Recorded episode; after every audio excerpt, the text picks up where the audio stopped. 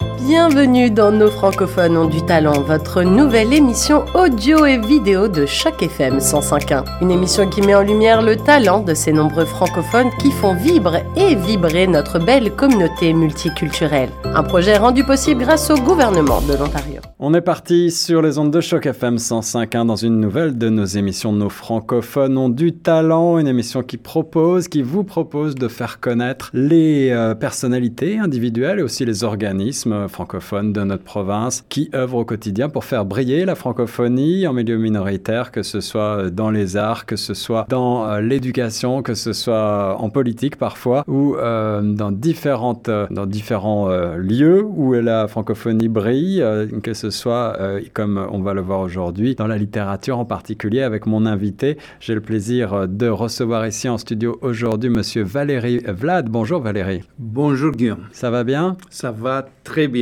On est un vendredi. Il n'y a plus de tempête de neige, donc le soleil brille. Le soleil brille. Alors, hmm, il y a quelques jours seulement, euh, on t'a consacré un prix. On va y revenir. C'est le fameux prix euh, Jean-Jacques Rousseau qui rend hommage à une personnalité ou un organisme d'ailleurs euh, qui a joué un, rôle très important pour la promotion de la culture et du patrimoine francophone à Toronto. Alors, on est en plein dans la thématique de notre émission Nos francophones ont du talent. Pour ce qui est de cette émission, tu le sais, il s'agit d'un portrait. On va revenir en arrière sur ton parcours. Valérie, d'où vient tu Peux-tu nous rappeler tes origines? Ok. Euh, j'ai un parcours assez long. Je suis né en Roumanie, dans le sud-est de la Roumanie, près de la frontière avec l'Ukraine, parce que c'est l'actualité aujourd'hui. Oui, en effet. Donc, euh, et j'ai vécu une bonne partie de ma vie en Roumanie. Sur la côte, euh, sur, la... C'est près de la mer Noire, mais c'est pas au bord de la mer Noire, c'est au bord du Danube. Ouais. Et on est en vol d'oiseau à quelques 30 km de l'Ukraine donc, c'est ça. C'est l'Ukraine est de l'autre côté du Danube, pas de l'autre côté, mais euh, au bord du Danube aussi. Ah, belle, belle région que je connais bien parce que j'ai euh, la chance d'avoir plusieurs amis à, Bucarest et ah. donc euh, je me suis rendu à plusieurs reprises dans la région, mais je connais mal la frontière ukrainienne. Bah, j'espère que tout va bien. Tu as, tu as de la famille de ce côté-là toujours? J'ai de la famille. Pour moi, tout va bien, mais c'est pas le cas pour les personnes qui vivent en Ukraine et puis même en Roumanie. J'étais là-bas cette année et on sent le souffre, euh, ben, je mets beaucoup de guillemets, mais on sent la guerre parce qu'on voit les réfugiés, on voit, on voit des hôtels qui sont réquisitionnés pour les réfugiés, on voit les, les, les convois de, de, de, de, matériel de guerre. Donc, euh, c'est pas, c'est ça, ça donne, en tout cas, moi, ça m'a donné un sentiment d'inquiétude. Oui, ouais, il y a, un, un, politologue euh, français il y a quelque temps qui a déjà titré La Troisième Guerre mondiale et, et euh, je crois que c'était un petit peu exagéré, mais effectivement, c'est une, une, ambiance qui est quand même pas très sympathique. On n'est pas là pour ça. On va parler de ton parcours euh, et de ton arrivée à Toronto. Je crois que c'est en 2000 que tu débarques. Euh, c'est en 2000 que je débarque de France, parce que de France. mon épouse et moi, on a vécu une dizaine d'années en France, Paris. Et puis, nos meilleurs amis roumains avaient quitté la Roumanie pendant que nous étions en France et se sont installés à Toronto. Et oh. puis, pendant des années, ils ont dit, mais venez, venez, venez, venez, venez. On a décidé de venir au moins pour quelques mois. Pour... Ils ont dit, ah, il y a tellement d'opportunités à Toronto, c'est génial. Et puis, euh, on est venu. Ben, ça se fait que euh, notre... c'était une famille. La femme est médecin, était médecin et a eu une bourse à, Boston. Oh, et du coup, ils ont quitté Toronto pour Boston euh, deux semaines avant notre arrivée. Ah, donc, vous avez croisé vos meilleurs amis. Euh, c'était le mois, parce que c'était le mois de novembre. Ah oui, pas, pas forcément le plus sympathique Beaucoup non plus. de neige. Ouais, ah, déjà et de la puis, tout seul. C'était, c'était, c'était euh, un choc, en tout cas thermique, et pas seulement. Donc, euh, oui. toujours, c'est ce que disent beaucoup de beaucoup d'immigrants. Cela, cela, étant, euh, depuis la Roumanie, tu connais un petit peu les températures continentales avec des hivers froids. Oui, oui, le climat continental, oui. Quel était euh, ton, ton, domaine professionnellement parlant en France et puis même avant en Roumanie quelles, quelles, études as-tu fait? Dans quel domaine professionnel hmm. est-ce que tu évoluais avant de venir, avant d'arriver ici? Ok, c'est très hétéroclite. Ah, mais on aime ça, un parcours euh, plein, de, plein de boss. Euh, j'ai fait, fait des études d'ingénieur en Roumanie. Donc, j'ai un diplôme, euh, comme c'était à l'époque, un diplôme d'état d'ingénieur, ce qu'on pourrait traduire en français pour l'environnement. C'était tout ce qui était des eaux, des, des, des, villes, etc. C'était donc ingénieur. D'accord, d'accord. urbanisme, euh, on, urbanisme, exactement. On ne parle pas encore d'écologie peut-être, mais... Un petit peu, un petit peu d'écologie, mais c'était pas quelque chose qui passionnait le monde. Greta n'était pas encore née, donc euh, Exactement. on n'avait pas euh, des, pensées écologiques encore. Mais oui, j'étais pas passionné par ces études-là, parce que, bon, en Roumanie, euh, quand je suis né, il y avait un régime politique euh, communiste, euh, une dictature, et puis j'ai choisi ça pour faire des études supérieures, où deux et deux fait quatre, parce que si j'aurais choisi des, études plutôt humanistes. Ce qui me passionnait, c'était plutôt très, très, très politisé, pour ne pas dire juste de la politique ah pure. Oui, oui, vraiment, à l'époque. L'économie politique, c'était le socialisme scientifique, c'était donc des, des, des études que j'aurais dû faire tout le monde me, voyait des études de droit.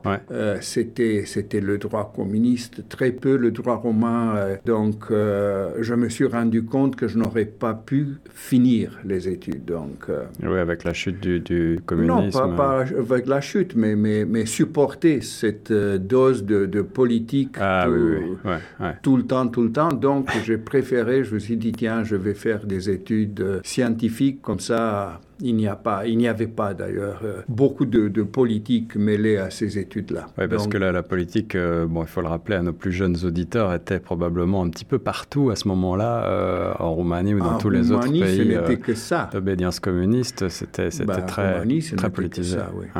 Oui, ouais, c'était, c'était l'endoctrinement depuis le plus jeune âge. donc, tu, gardes, tu gardes des souvenirs de cette époque, de, de, de cette époque en Roumanie communiste C'était l'ambiance était très difficile à vivre, c'était, euh, c'était pesant? Je ne sais pas si c'était pesant pour... Mais ben, ça dépend. Ah, c'est très difficile. c'était tellement difficile à dire. Si, c'était mon cas. Si on n'avait pas une famille, on n'avait pas d'enfants. Donc, si on prenait soin de soi-même, ben, on peut, on peut à la limite ne pas faire très attention à soi-même, donc c'est plus vivable. Mais par contre, si on avait une famille, si on avait des enfants, est-ce que quelqu'un qui était dans cette situation pouvait prendre des risques vis-à-vis du pouvoir? C'était pas pour lui, mais hmm. c'était pour ses enfants. Si les enfants étaient brisés à l'école ou son épouse ou que sais-je, donc euh, s'il perdait la, la job, comment il, euh, il entretenait sa famille? Donc c'était très difficile quand on avait une famille. Moi, j'étais tout seul, donc euh, je peux dire que ça ne m'affectait pas beaucoup. Alors depuis tu as voyagé, tu disais tu es parti en France pendant une dizaine d'années, puis après oui, à ben, Toronto. Déjà en Roumanie, après la chute, j'ai complètement changé de, de, de, pas de métier forcément, mais j'ai eu un journal, un journal ah. d'opposition libérale. Ah, libéral, c'est pas le sens de libéral euh, en Amérique du Nord, par exemple. C'est le Parti libéral à l'époque, c'était plutôt centre-droite. Il y avait un parti, de, un parti de droite, un autre centre-droite et puis de gauche centre. Donc j'ai eu un journal et puis quand je me suis rendu compte que c'est pas pour euh, le lendemain les changements. Un journal, un quotidien, un hebdomadaire. Oui, non, un hebdomadaire. Un, hebdomadaire, s'appelle Éco libéral. Ah, ok. Oh, c'était c'était une période. C'est un, journal que tu avais lancé toi-même ou qui existait Oui, oui, oui. Ah, c'est ben, une belle disons entreprise. que les moyens n'étaient pas celles, ceux d'aujourd'hui aujourd'hui, ben, on était une, une, poignée, quatre, cinq personnes. C'est nous qui écrivions, c'est nous qu'on accompagnait à l'imprimerie parce que c'était l'ancien ancienne imprimerie avec les, lettres de plomb. Ah oui, on faisait euh, ensuite euh, euh, le, le on corrigeait. très peu d'informatique, très peu d'électronique. Non, non, pas du tout, ça n'existait pas. Et puis nous, on vendait le journal, on le distribuait. Ah non, c'était c'était une période fantastique. C'était, c'était. Et c'était certainement euh, comme, un, comme un vent de liberté après, avait, après tout ça. juste après la chute, on avait beaucoup, beaucoup, beaucoup d'espoir. Ouais. Qui avait après, bon, on va pas faire l'histoire de, de la Roumanie post-communiste, mais il y a eu la visite, je mets beaucoup de guillemets, des mineurs à Bucarest et euh, ailleurs euh, qui ont calmé les rêves, euh, qui, qui ont brisé les rêves Ouais. de, de- de démocratie, euh, comment dirais-je, assez vite en Roumanie. Bon, après, c'est revenu, mais à l'époque, c'était euh, l'ancienne poli- police politique qui avait occupé tous les niveaux de, de- de- du gouvernement, etc. Donc, euh, je, Oui, on s'est décidé de quitter quand même. Vous avez été désenchanté, c'est-à-dire que souvent dans ces régimes post-soviétiques, post-communistes, c'était plus ou moins les mêmes personnels qui malheureusement euh, se sont retrouvés euh, de nouveau aux commandes euh, Oui, oui. à- sous un autre nom. Oui, mais peut-être que c'était la, la seule voie possible pour éviter une guerre civile. Certainement, tout le monde s'est dit, ben, une génération post-communiste sacrifiée, des jeunes qui rêvaient tout de suite la démocratie qu'ils écoutaient aux postes de radio occidentales, Ouais. occidentaux. Euh, donc euh, voilà. Donc, euh, mais je ne pouvais plus attendre. Ouais. Alors nos, nos auditeurs entendent que ton français est excellent. Évidemment, peut-être que certains d'entre eux ne le savent pas, mais le, le français est une langue qui était enseignée en Roumanie. Est-ce que ça a été ton cas? Tu, le- pratiquais déjà, le français? Oui, c'était. Je, je, quand j'ai quitté la Roumanie, c'était le français d'école, appris à l'école. Donc c'était pas. C'était quand même le français. Bon, mais le français d'école comme. Non, mais tu avais déjà des bonnes bases euh, Oui, en oui, français. Et, et tu as choisi la France comme pays. euh, pour, quelle, pour quelle raison? Suite à, là aussi, un- tu as suivi des, des gens que tu connaissais qui étaient, ou tu avais un attachement particulier à, la France, à la francophonie, à la culture? beaucoup, j'avais beaucoup d'amis français quand j'étais en Roumanie, sous le régime communiste. Ah, Ok. Pendant mes études, j'ai rencontré des jeunes qui travaillaient pour une société, si je me souviens bien, s'appelait l'INE. L'INE, c'était une société de d'outillage, Ah euh, oui, quelque chose Hmm. de Grenoble. Ah oui, Et euh, qui était in- installé en Roumanie. qui était installé en Roumanie avec des contrats, ils vendaient des, des je ne sais pas quoi exactement. Ah, ah. Et, et comme euh, on a sympathisé vite avec euh, pas mal de Français, le français, ça m'a aidé à parler français Bien sûr. quand j'étais en Roumanie, à découvrir déjà la France. Et je connaissais par exemple Malicorne quand je suis arrivé en France. Et j'ai discuté avec des Français en leur disant que j'aimais Ma- Malicorne, même en France. Pas tout le monde connaît Malicorne, ouais, c'est ouais. un groupe Ouais. euh, folklorique. euh, non, non, c'est c'est plutôt, plutôt, pas, plutôt oui. rare, ouais, ouais, plus- plutôt oui, exotique. c'est- très, très, très, très connu euh, dans les années euh, 80, Euh, ouais, 70, 70, 80. 80, ouais. C'était Gabriel Yacoub, c'est un grand musicien. Ouais. Gabriel Yacoub, c'était lui qui, qui avait Malicorne avec euh, son épouse. Mais c'est c'est connu encore aujourd'hui. Je... Ouais. Oui, Mais donc euh, euh, j'ai quitté la, la Roumanie pour la France parce que j'avais une idée de ce que m'attendait là-bas. Et, et en, en arrivant en France, tu avais une idée professionnellement parlant là aussi euh, de, de- dans ta carrière. Tu avais, tu savais que tu allais. Où est-ce que tu tout. pensais Mais aller? Pas du tout? Tout ce que je savais, c'était que le métier d'ingénieur ne me plaisait pas, Ouais. que je l'avais fait, c'était comme un mariage forcé. Ok, pour faire des études, quelles, quelles études je pouvais supporter au niveau politique? C'était des études euh, de maths, de physique, de ça, on ne peut pas politiser la euh, les maths Ouais. ni la physique. C'est certain. Donc, euh, c'est ça. Et, mais quand je suis arrivé en France, une chose était sûre, non, je ne voulais plus. Et du coup, très vite, j'ai commencé, j'ai fait partie, après un an en France, je crois, d'un groupe de réflexion qui s'appelle, qui s'appelait Angelina, qui après s'est appelé le groupe de Paris. C'était un groupe de réflexion libérale qui militait à l'époque déjà pour l'équivalent or de la monnaie, des monnaies nationales. Ah, Donc, euh, donc un groupe euh, de réflexion économique. exactement, ce qui économique, politique, Politique. euh, philosophique. Donc, euh, on envisageait un peu les problèmes à l'époque qu'on allait avoir aujourd'hui avec euh, l'inflation, Ouais. avec tout ce Ouais. qui, ce qu'on vit. Et, et, tu t'installes à Paris quand tu arrives en France? Oui, directement à directement à Paris. Quels sont les jobs que tu fais Ben, par justement, j'étais bout est-ce que tu secré- commences? Et euh, membre et un sorte de secrétaire de ce groupe. On me payait qui salaire. Ouais, ouais. Et après, euh, j'ai trouvé un job dans l'immobilier. Ah, vraiment un, un parcours. euh, Oui, oui, très Plein de-. Et donc, dans cette boîte d'immobilier, eh ben, c'était un petit groupe de 5-6 personnes. Et je dirais qu'on gagnait bien notre vie et qu'on se faisait plaisir hmm. de travailler. Ensuite, j'ai écrit un livre.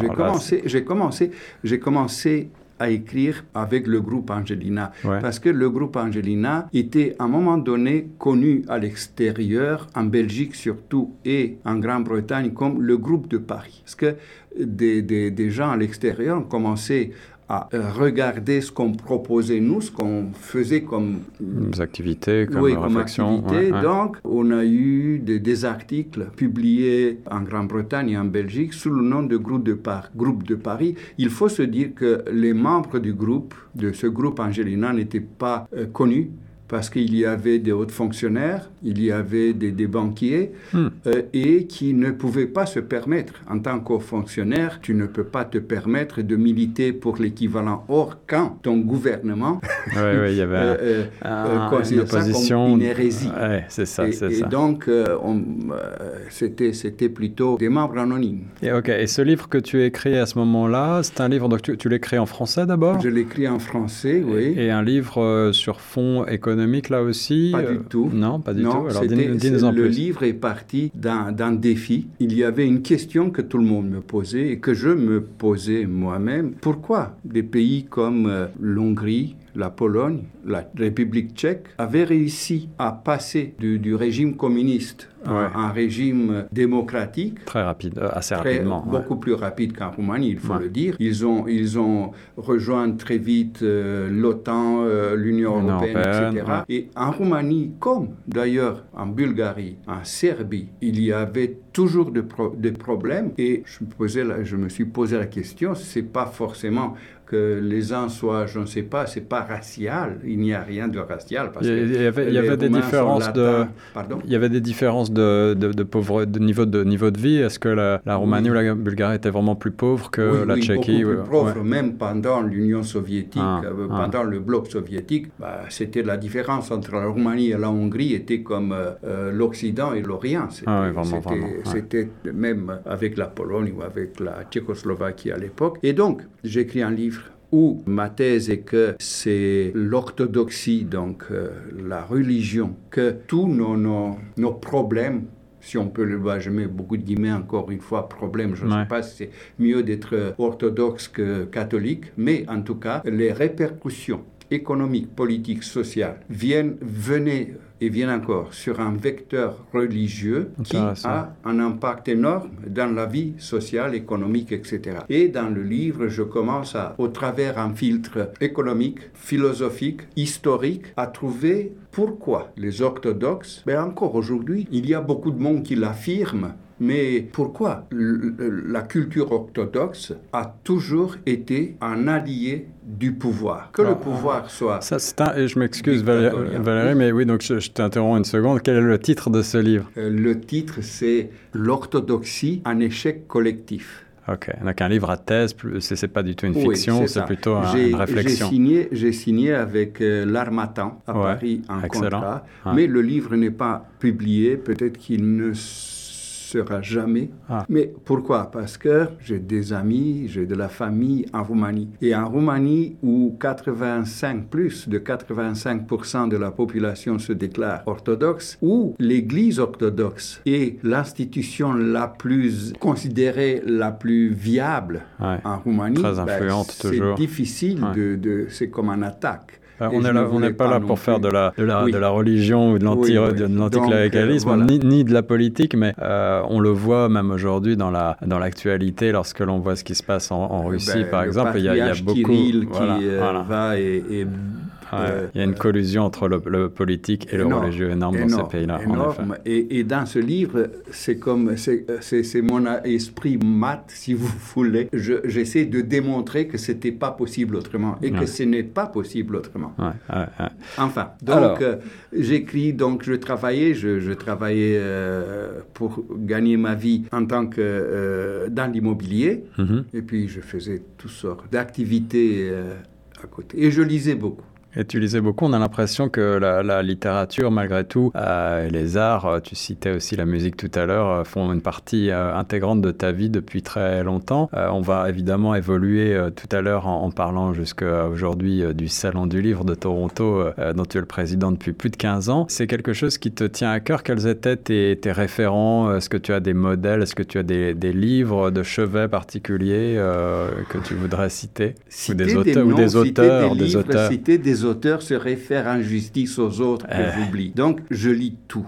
Mais tout, euh, surtout en France, là, aujourd'hui, on a, on, j'ai moins de temps. Mais en France, je lisais tout ce que je pouvais lire. Euh, surtout surtout euh, des, livres avec un contenu social, politique, philosophie, beaucoup. Mhm. Hmm. Et je peux citer Il est mort, donc je ne vais pas faire injustice aux autres. J'aimais, j'adorais, j'adore encore Lévinas. C'est un euh, philosophe né euh, dans les pays baltes quelque part, mais français qui est décédé en 93. J'étais en France quand il est décédé. Donc, euh, non, je lisais beaucoup, beaucoup, beaucoup. Tous mes amis en France, mais absolument tout le monde savait que ça soit pour euh, Noël, que ça soit pour mon anniversaire. Il n'y avait rien acceptable comme cadeau que des livres. Des livres. Et je le laissais le choix d'acheter de, d'acheter des livres, euh, donc voilà, euh, des livres en français. Et, on va parler de ton amour des livres évidemment davantage avec la page suivante de ta vie, celle de ton arrivée à Toronto.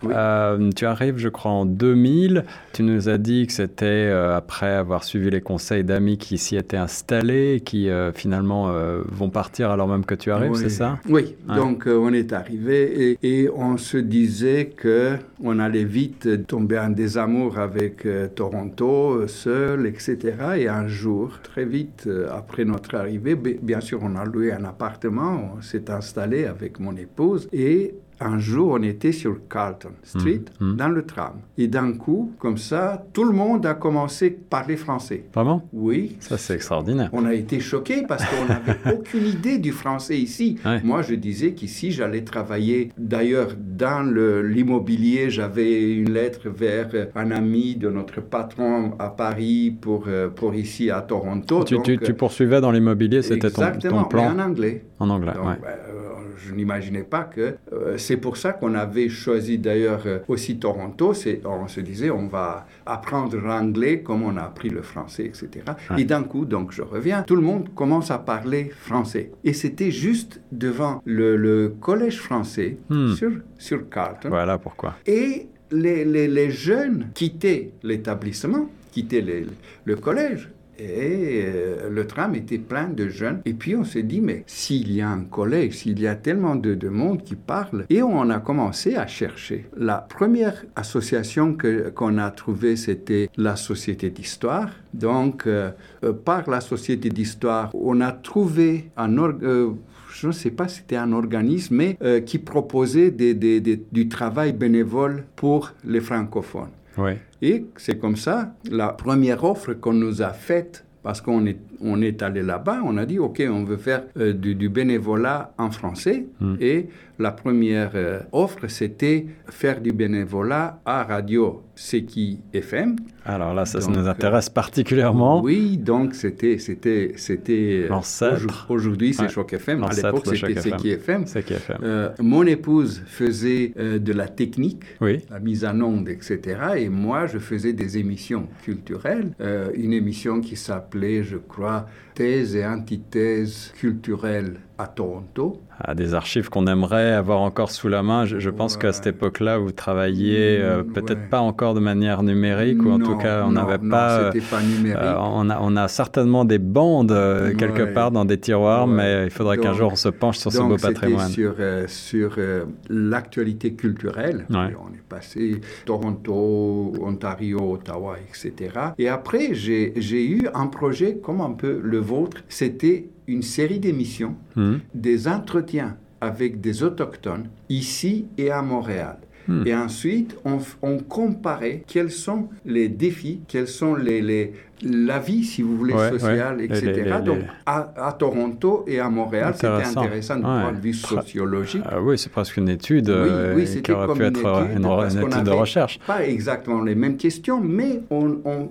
on avait une approche commune. Ah, Une approche commune. Donc, une radio de, de Montréal, je ne me souviens plus le nom, c'était relativement très connu, euh, euh, Ouais. relativement connu à Montréal. ouais. Et on a, on a fait ça pendant une période de quelques mois, je crois. Voilà. Et puis, euh, on m'a coopté dans le conseil d'administration. de CKFM. de CKFM. C'était à l'époque, c'était euh, le président du conseil, c'était Probablement, euh, est-ce que c'était Christian Martel? Christian Martel. Ouais. Ah.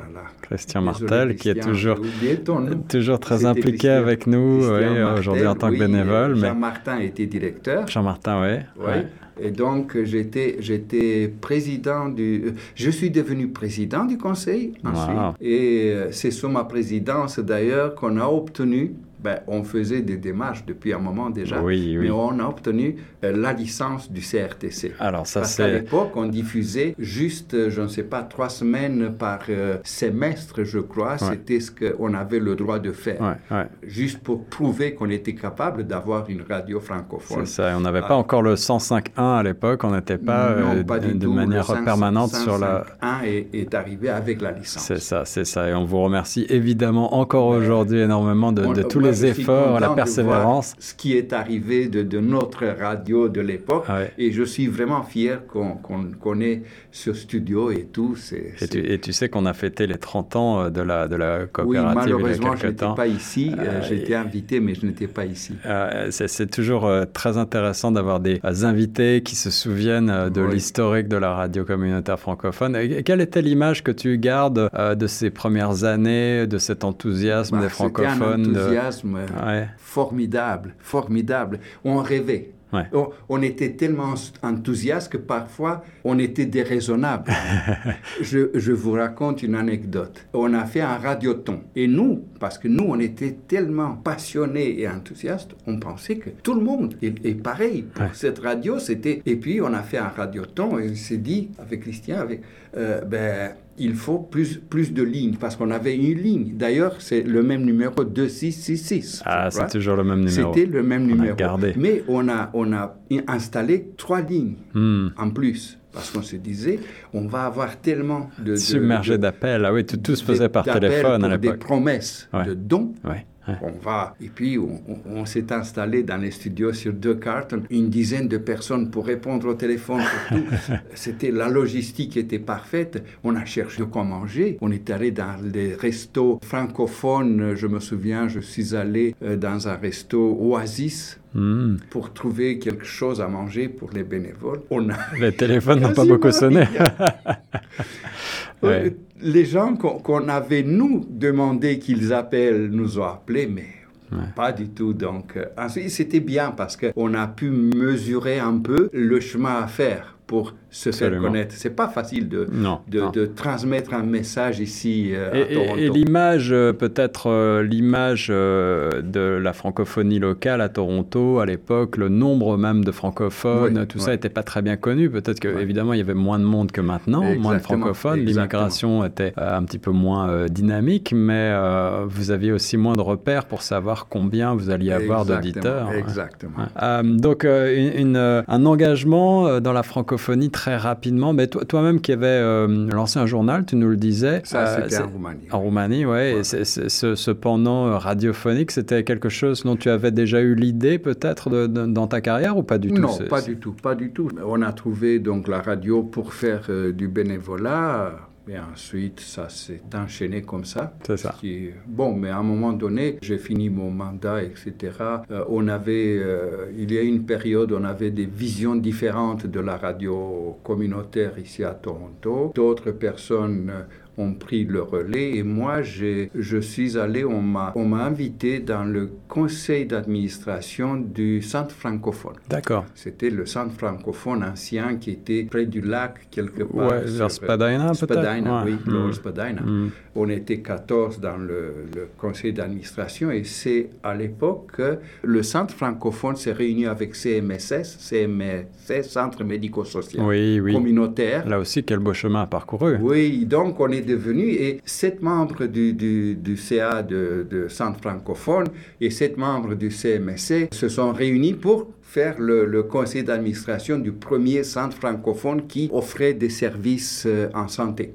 Donc c'était à l'époque. Je suis resté quelques quatre ans, je crois, dans le conseil de, de, euh, du centre francophone. Ensuite, euh, j'étais dans le conseil d'administration, j'étais secrétaire de la société d'histoire. Oui, j'allais y venir, qui, qui t'a, donc on le rappelle, euh, décerné il y a peu de temps le fameux prix Jean-Baptiste Rousseau. C'était un hommage pour, pour cette longue, ce long travail auprès des, des, communautés, en particulier de la, de la société d'histoire. L'histoire, c'est, c'est aussi une de tes passions? L'histoire, oui. Oui, mais sans histoire, euh, je ne crois pas qu'il y a d'avenir. Si on comprend rien de l'histoire, on a du mal à vivre et le présent. Euh, même même le présent. Même le présent. Ouais. Je crois que l'histoire est, est, nous, nous, donne de leçons. Chaque année, chaque euh, mois, chaque seconde, on n'a qu'à les comprendre. Donc, enfin. Euh, euh, alors, quand tu, quand tu t'installes à Toronto, donc on le disait, tu, tu penses poursuivre dans l'immobilier, c'est bien ça. Et puis, tu t'engages par ailleurs dans ces différentes causes francophones de la communauté. Professionnellement, est-ce que tu, tu évolues aussi?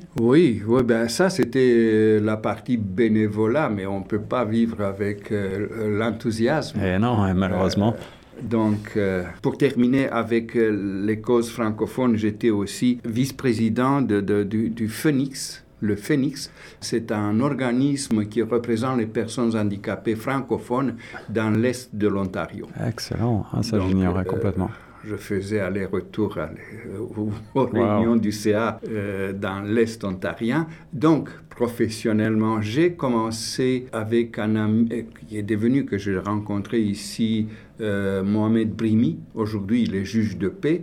Mais euh, Mohamed et moi, on avait un organisme qui organisait des job fairs. OK. Et c'était la période des commandites, le scandale des commandites. Ça s'est bloqué du jour au lendemain. Mm. Et puis, j'ai travaillé pendant une courte période à l'Express de Toronto. Oui. Je faisais pour un journal anglophone qui appartenait au, au, au même propriétaire, à Jean Mazaret, que l'Express, je faisais le, le marketing et j'écrivais dans l'Express, j'avais la page internationale et puis la page sport. Mais oui, on peut toujours retrouver, je crois, quelques archives qui s'est oui, signées de ton nom. Oui, oui, oui, oui. j'ai des, des, souvenirs. Euh, avec l'équipe de France de rugby, par exemple. Ah oui. C'était génial. Le, le, sport, le sport, c'est aussi une de tes passions. Le bus ne pouvait pas passer ici. Et crois-moi, ils ont pris, c'était une, euh, une, petite bagnole, ils ont pris la voiture. Ils ont et, soulevé la voiture? Ils ont soulevé oh, la voiture, ils l'ont mis sur le trottoir, wow. euh, à moitié sur le trottoir Incroyable. pour que le, le car puisse passer. Wow. J'ai passé donc une journée avec, euh, avec l'équipe de France de rugby qui est venue ici battre les Canadiens. Mm. Et puis, euh, donc, après l'Express, j'ai travaillé pour euh, Médiatique. Ça, ça a été une expérience plus longue. Médiatique, c'est une maison, on faisait des documentaires pour les télévisions, pour les chaînes de télévision francophones ici, que ce soit Radio-Canada, Télé-Québec, etc. Et pour TV5. Ouais. TV5 Canada, mais aussi TV5 International. Pour TFO aussi, on, TFO. on faisait des, des, documentaires. Donc, j'ai travaillé là au début comme recherchiste. Ensuite, je suis devenu le responsable de la recherche pour cette maison de. Oui, documentaire. Oui, ou, ouais. oui. Et donc, on peut le dire, euh, finalement, les médias euh, marquent ton, ta carrière pendant oui, euh, très longtemps, hein, depuis, depuis très longtemps. Euh, toujours aujourd'hui, je crois que tu, tu, tu, travailles toujours avec TFO Je travaille après la fermeture parce que la, la, la patronne Danielle Callot ouais. a décidé de, de fermer les, les, cette boutique et est allée en Europe. Donc, je suis passé à TFO. Au début, j'étais... Euh, j'écrivais tout le contenu textuel pour les, les, sites de TFO. Et ensuite, bon, j'ai évolué. Je travaille toujours à TFO, en tout cas depuis 15 ans cette année. Félicitations, belle carrière, c'est beau. Et en, parallèle, euh, je fais le salon de, je fais, je participe au salon du livre. Mais tu es très actif et très impliqué dans cette communauté, évidemment. Et, euh, le salon du livre, ça fait donc plus de 15 ans, 16 ans, je crois, cette année. Oui. C'est 16 ans dont tu es le, le président. Comment euh, l'histoire entre le salon du livre et toi a-t-elle débuté? Ben, Ça a débuté, euh, je ne sais pas si tu connais, l'ancienne directrice générale du Salon du Livre, Christine Dimitriou-Vanzana. Oui. Moi, je faisais, avec la radio d'ailleurs, on avait un studio improvisé au Salon du Livre, et moi, je faisais les entretiens avec les auteurs mhm. qui participaient au salon pendant des années. Ah oui, oui, on a, on a eu l'occasion de le faire il y a, il y a quelques temps. je, l'ai fait moi-même quelques années, c'était superbe. Studio, c'était formidable. Et comme ça, j'ai connu Christine. Et puis, Christine m'a proposé un jour de faire partie de leur CA. Quand j'ai quitté la radio, euh, en même temps que je crois que j'étais au centre francophone, donc j'ai accepté. Je ne sais pas dire non.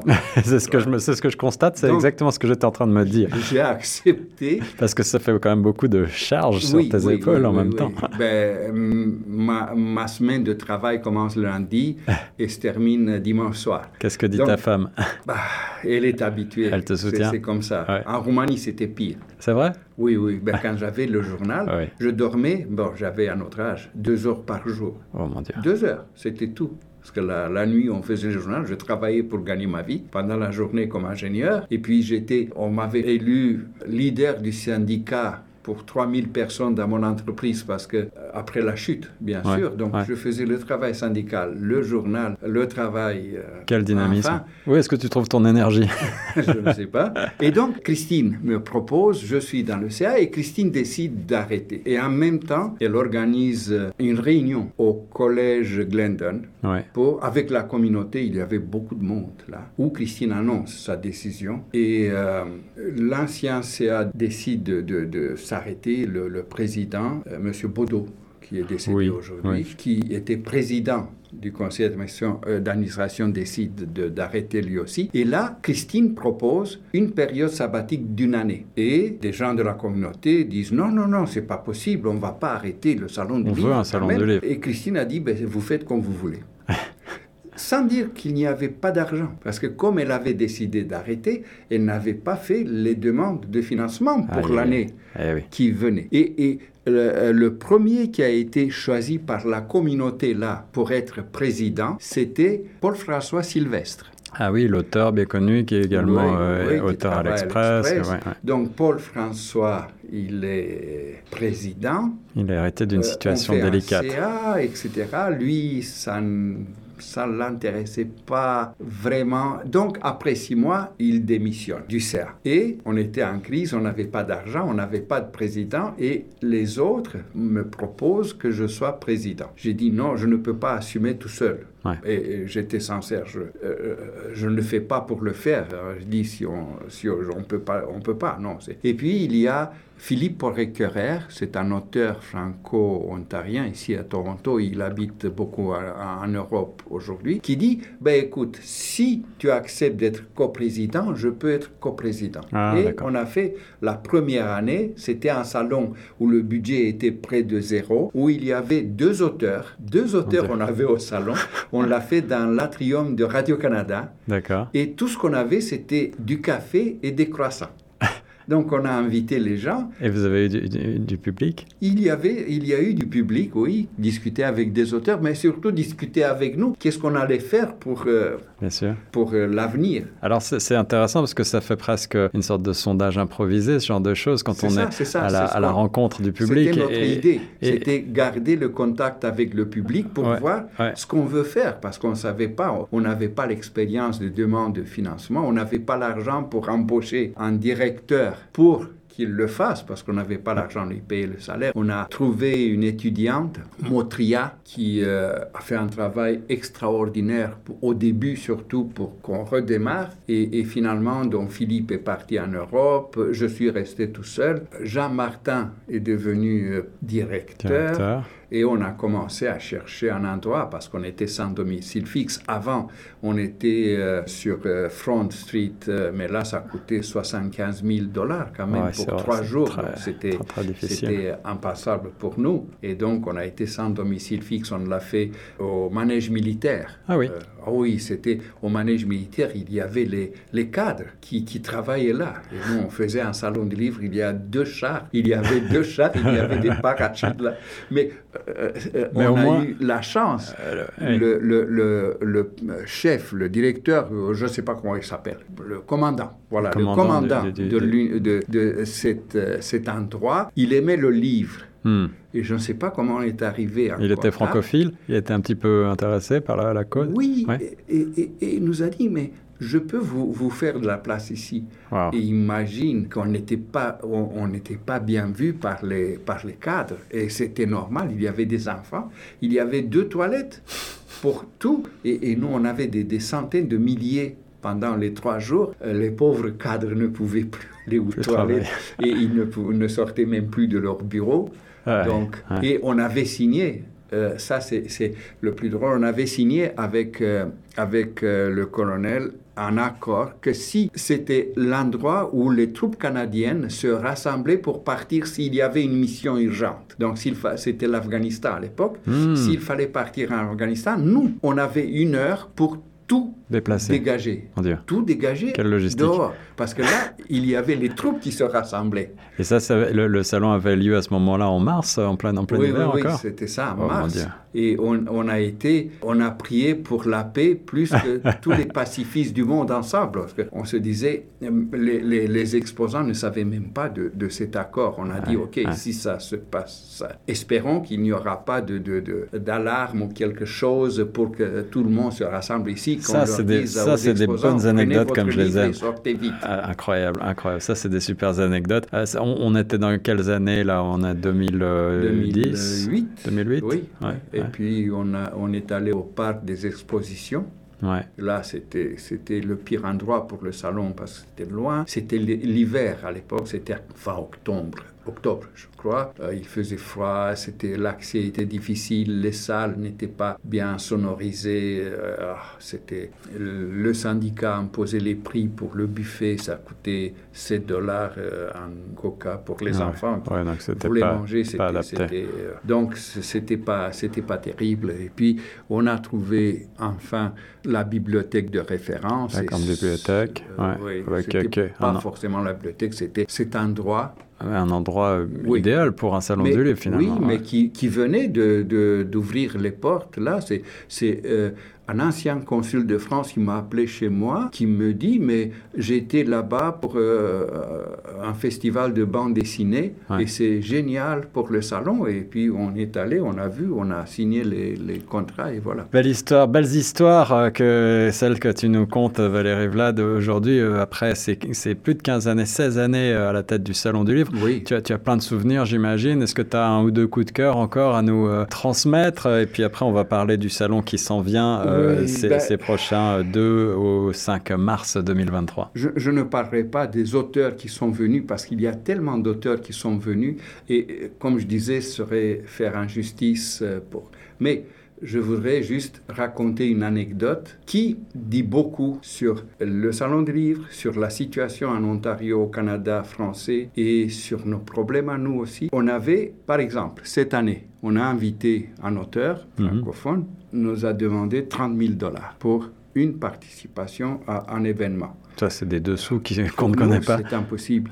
Mais c'est pas. Euh, on, nous a demandé même 70 000 dollars. Ah oui, c'est pas. C'est un francophone très connu au Canada qui était ici. Il est d'Ottawa, de, qui était ici à Toronto, et on a dit mais puisque vous y êtes. Et on lui a expliqué, on, est sans but lucratif, on a, le budget peut être vérifié, les états financiers. Oh, moi, je suis bénévole. Impossible de sortir un tel argent, des gens sont bénévoles ici faites-nous un prix, 70 000 dollars. Et non, il n'a rien voulu savoir. Et, et, ça, c'est, moi, je, je, déteste le plus, c'est l'hypocrisie. Parce que des personnes comme ces deux auteurs-là parlent de l'importance de la francophonie, de la jeunesse francophone. Hmm. Et quand on a expliqué que chez nous viennent des milliers de jeunes gratuitement, on ne fait pas payer l'entrée au salon.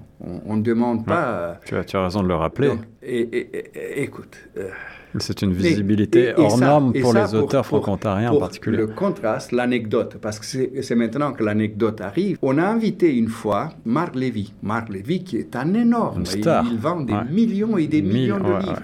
il vit à New York. Euh, il a il est fameux, il a des, des, des, livres qui ont été écranisés par Hollywood, etc. Donc c'est énorme. Et on, on s'est dit, ben, ça ne coûte rien de, de, lui poser la question. Il est à New York, il ne fait qu'un saut. On lui a posé la question, il a accepté. Extraordinaire. Pour 2000 dollars. C'est-à-dire ses dépenses. Tout. On a dit 2000 dollars, c'est OK. On a fait le deal.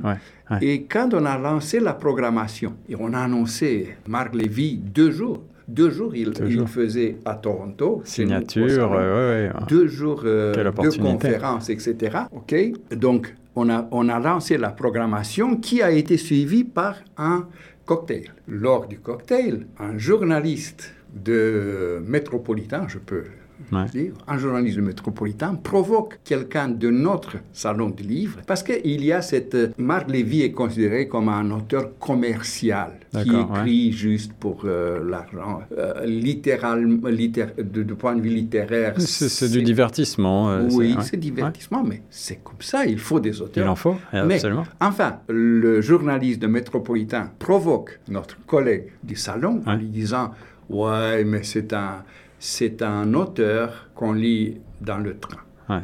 Et notre malheureux collègue qui dit, et encore, Métropolitain publie sur leur site internet cette discussion. Ah, mon Dieu. En mettant le titre Salon du livre, le, il était, il était bien connu. Il est décédé malheureusement, c'est Alain Thomas. Hmm. Il est décédé, il était secrétaire à l'époque du Salon du livre. Un commentaire malheureux. oui, et lui, il est professeur de linguistique, il était. Donc pour lui, il était sincère que bon. Mais pas ça. Ils ont écrit sur leur site, ils ont envoyé à New York. Aux deux représentants de, de, Marc Lévy, qui ont dit... Il n'est pas venu. C'est fini. Nous ont dit, euh, Paul Savoy était directeur à l'époque, une nuit, on a passé, nous, entre nous, avec les deux représentants, qu'est-ce qu'on peut faire? Et finalement, ils ont dit non, c'est pas possible quand tu, tu, tu n'es pas professionnel. Ils nous ont dit, vous n'êtes pas professionnel, comment tu veux que...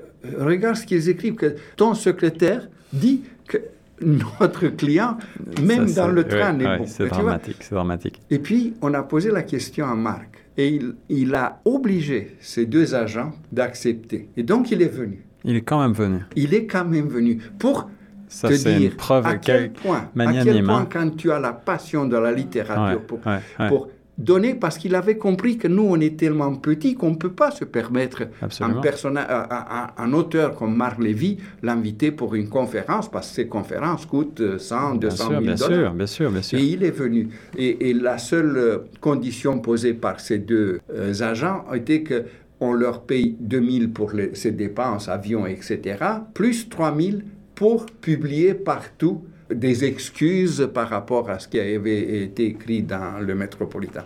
Et il est venu. Donc, ça, c'est encore une histoire incroyable la différence entre ceux qui parlent de l'importance et ceux qui ne parlent pas de l'importance de la francophonie parce qu'ils vivent à New York mais et qui gagnent très bien leur vie. mais qui n'a pas besoin du salon du livre de Toronto, mais qui, qui, qui, qui, comprennent, qui comprennent, qui comprennent qu'il y a tellement de, de, personnes bénévoles qui veulent transmettre la passion de la, de la lecture aux jeunes. L'histoire, l'histoire est belle, ça me plaît beaucoup Valérie, on pourrait parler des heures de, ton implication de la littérature et du salon du livre, mais euh, l'heure touche presque à sa fin, on, va, on va parler quand même un tout petit peu de la prochaine édition du salon du livre de Toronto euh, du 2 au 5 mars prochain, c'est euh, évidemment très attendu comme événement à l'Université de l'Ontario français cette fois. À, à l'Université de l'Ontario français, c'est là-bas qu'on a repris l'année dernière le salon en présentiel, c'était, c'était un essai et ça je dirais, bien marché l'année dernière. Cette année, on a euh, doublé, le, euh, on a euh, plus de, de, de, de double d'exposants. C'est extraordinaire. Euh, on va avoir beaucoup, beaucoup, beaucoup d'auteurs, quelques, entre 30 et 40 auteurs. Jeunesse, littérature, Jeunesse, roman, tous les styles. au- au- au- de tout, et sous le thème euh, Lettre à la Terre. Lettre à la terre. Alors, quel- Lettre à la Terre, c'est à multiples facettes, si tu veux. C'est un message pour l'environnement, pour protéger l'environnement, mais en même temps dénoncer les menaces. Et ensuite, c'est aussi la Terre, notre Terre, parce qu'on parle du Canada et Ontario et Toronto, notre, la Terre ancestrale des, des Autochtones. Et, et on ne voulait pas justement, euh, seulement euh, l'énoncer au début, on remercie parce que, mais on veut les inviter et parler de la terre ancestrale, cette terre de mythes, de légendes, euh, donc euh, où on vit aujourd'hui, nous francophones. Beau thème, euh, Lettre à la terre, le Salon du Livre de De Toronto. 2 au 5. Du 2 au 5 mars prochain, Mars, venez nombreux. Gratuit, entrée gratuite, il faut le, il faut le souligner. Oui. Alors, il y a, il y a, euh, tout un site internet, évidemment, on mettra l'ensemble des détails Oui. pratiques. Un mot de la fin, Valérie? Ben, je vous remercie pour l'initiative et je me trouvant ici devant vous, j'ai l'impression que je revis ma jeunesse. Ma jeunesse, non, c'était pas la jeunesse, c'était euh, quand j'étais de 20 ans plus jeune, quand je me trouvais ici, pas ici, mais dans les studios de Choc FM, et je me dis, je me dis que ça n'a pas été pour rien notre travail là, vraiment. On, on te remercie encore euh, du fond du cœur pour tout ce que tu as fait pour la communauté au sens large francophone ici à Toronto et puis pour nous, bien, bien évidemment, pour le Salon du Livre aussi. Euh, personnellement, j'ai pris un énorme plaisir, Valérie, à, à t'avoir dans nos francophones ont du talent. Merci beaucoup. Reviens Merci. vite nous voir sur les ondes de choc. et on vous invite tous euh, et toutes au Salon de Livre. Merci Valérie. Merci.